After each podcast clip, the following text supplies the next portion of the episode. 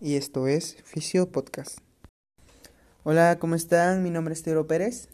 Hola, mi nombre es Britney Mendoza. Y bienvenidos a nuestro quinto episodio de nuestro segmento semanal Fisio Podcast. Bueno, el día de hoy hablaremos de artritis y artrosis. Empecemos con artritis. La artritis es una de las patologías más comunes a nivel mundial.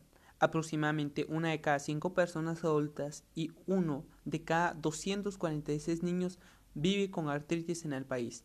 La artritis limita las actividades cotidianas de por lo menos 23 millones de individuos. Es una cifra grande. Más de 8 millones de personas en la nación están discapacitadas debido a la artritis. Debido a las cifras que acabamos de escuchar, por ello es importante que sepamos un poco sobre lo que es la artritis. Y una descripción general de ella es que es la hinchazón y la sensibilidad de una o más articulaciones, y sus principales síntomas son dolor y rigidez de las mismas. Esto va a empeorar con la edad. Bueno, ya que comprendemos un poquito de qué es la artritis, vamos a describir una de sus variantes, que es la más común, artritis reumatoidea. La artritis reumatoidea es un trastorno inflamatorio crónico que puede afectar más que solo las articulaciones. En algunas personas el trastorno puede dañar distintos sistemas corporales, incluyendo la piel, los ojos, los pulmones, corazón y vasos sanguíneos. Tenemos que recordar que este tipo de artritis afecta el revestimiento de las articulaciones y causa una hinchazón muy dolorosa, que puede finalmente causar la erosión ósea y deformidad de las articulaciones. Las articulaciones más propensas a estas son las distales, es decir, dedos, muñeca, codo o pies. Esta inflamación puede dañar otras partes del cuerpo y hay medicamentos nuevos que han mejorado las opciones de tratamiento en gran medida, pero la artritis reumatoide grave aún puede causar discapacidades físicas. Algunos de los otros signos y síntomas de la artritis reumatoide son Articulaciones sensibles a la palpación calientes e hinchadas. Rigidez articular que generalmente empeora por las mañanas y después de la inactividad. ¿Qué quiero decir con esto? Que la rigidez va a aumentar cuando no estemos en movimiento con nuestras articulaciones. Otro de los síntomas es el cansancio, fiebre y pérdida de apetito. Y ahora vamos con las causas. En la artritis reumatoide recordemos que puede ser por causas genéticas, o sea que nos lo pueden heredar, o por alteración del sistema inmunitario. Este sistema va a atacar el revestimiento de la cápsula de las articulaciones, o sea, el líquido que se encuentra entre las articulaciones de las partes distales, que son los dedos, la muñeca y el codo. Este revestimiento se va a inflamar y se va a hinchar. Este proceso va a destruir el cartílago que se encuentra entre las articulaciones y el hueso de la articulación.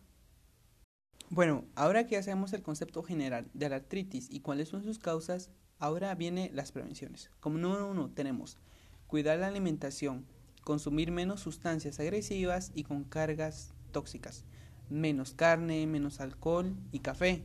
Por favor, es algo difícil, pero hay que hacerlo por nuestro bienestar. También hay que dejar el tabaco y especialmente hay que aumentar el consumo de frutas y verduras. Como número dos tenemos consumir bastante agua durante el día, específicamente 8 vasos de agua. Como número tres y de último tenemos realizar mucho ejercicio aeróbico. Sin duda, uno de los principales agentes que ayudan a mejorar la artritis es el oxígeno. De forma habitual, al menos una hora al día hay que andar en bici, nadar, tai chi, yoga, estiramientos, yo qué sé. Ustedes sabrán qué hacer con su vida. Ahora vamos con el tratamiento, que lo vamos a dividir en tres secciones. Tratamiento fisioterapéutico, farmacológico y quirúrgico. Entre el tratamiento fisioterapéutico incluimos hidroterapia, que es la terapia mediante el agua, estiramiento, masaje y acupuntura. Recordemos que esto solo, solamente lo tiene que hacer un profesional de la salud pero también podemos realizar ejercicio físico como tai chi, yoga y compresas frías que esto van a ayudar a la inflamación. Ahora, en el tratamiento farmacológico vamos a incluir medicamentos antiinflamatorios no esteroideos, esteroideos analgésicos y narcóticos e inmunosupresores. Y en el tratamiento quirúrgico vamos a incluir el reemplazo articular.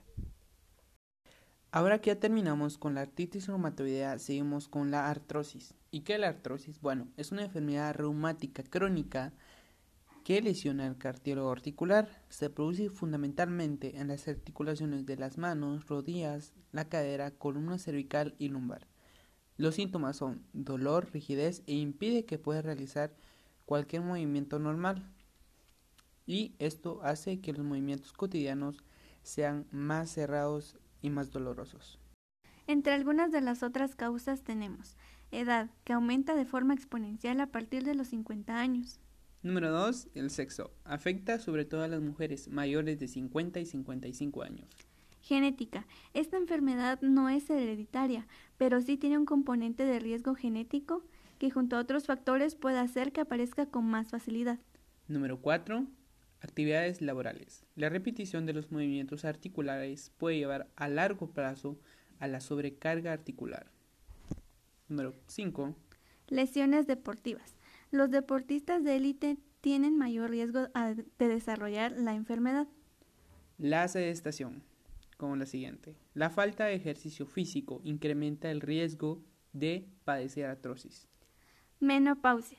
La disminución de los niveles de estrógenos que se produce con la llegada de la menopausia es uno de los factores de riesgo para su desarrollo. El siguiente es obesidad. La obesidad influye tanto en riesgos de desarrollo artrosis como el empeoramiento de los síntomas. Y ahora vamos con los síntomas. Las manifestaciones de la artrosis son muy variadas, progresivas y aparecen dilatadas en el tiempo. Como número uno tenemos dolor articular. Como número dos, limitación de movimientos. Número tres, crujidos. Número cuatro, derrame articular. Número cinco, rigidez. Y número 6, deformidad articular. Esta también se desencadena cuando se mueve o se realiza un esfuerzo con la articulación. Esto quiere decir que entre más movamos las articulaciones, más dolor se va a presentar. Bueno, ahora que ya sabemos la definición y las causas de la artrosis, vamos con las prevenciones. Número 1, dieta sana y equilibrada. Número 2, realizar ejercicio físico de forma habitual. Número 3, evitar la obesidad. Número 4. Cargar objetos pesados. Número 5. Y lo más importante, cuidado al practicar algún tipo de deporte de contacto. Y finalmente vamos con el tratamiento de la artrosis, que lo vamos a dividir de igual manera en tres secciones. El tratamiento fisioterapéutico vamos a incluir la hidroterapia, estiramiento y acupuntura. Recordemos que este tratamiento solo lo puede realizar un profesional. Podemos hacer ejercicio físico, colocar compresas frías y mentol. En el tratamiento farmacológico vamos a incluir antiinflamatorios no esteroideos, analgésicos, suplemento dietético y narcótico. Y entre el tratamiento quirúrgico vamos a incluir la artroscopía y reemplazo articular. Acabamos de llegar al final de nuestro segmento semanal Fisio Podcast. Espero les haya gustado y lo hayan entendido.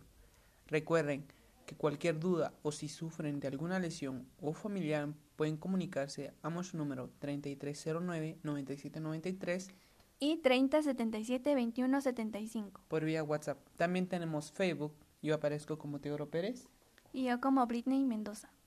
Hasta la otra semana. Adiós. Y el tip del día de hoy es... Y recuerda consumir bastantes frutas y verduras y por lo menos beber 8 vasos de agua al día, también disminuir las cargas de comidas con altos niveles tóxicos, así poder prevenir la artritis y la artrosis. Nosotros somos estudiantes de la Universidad Mariano Galvez y estamos realizando nuestras prácticas de fisioterapia en Azopedí. Y recuerda, si quieres sintonizarnos, estaremos en la Radio Encarnación a las 10 y media los días miércoles.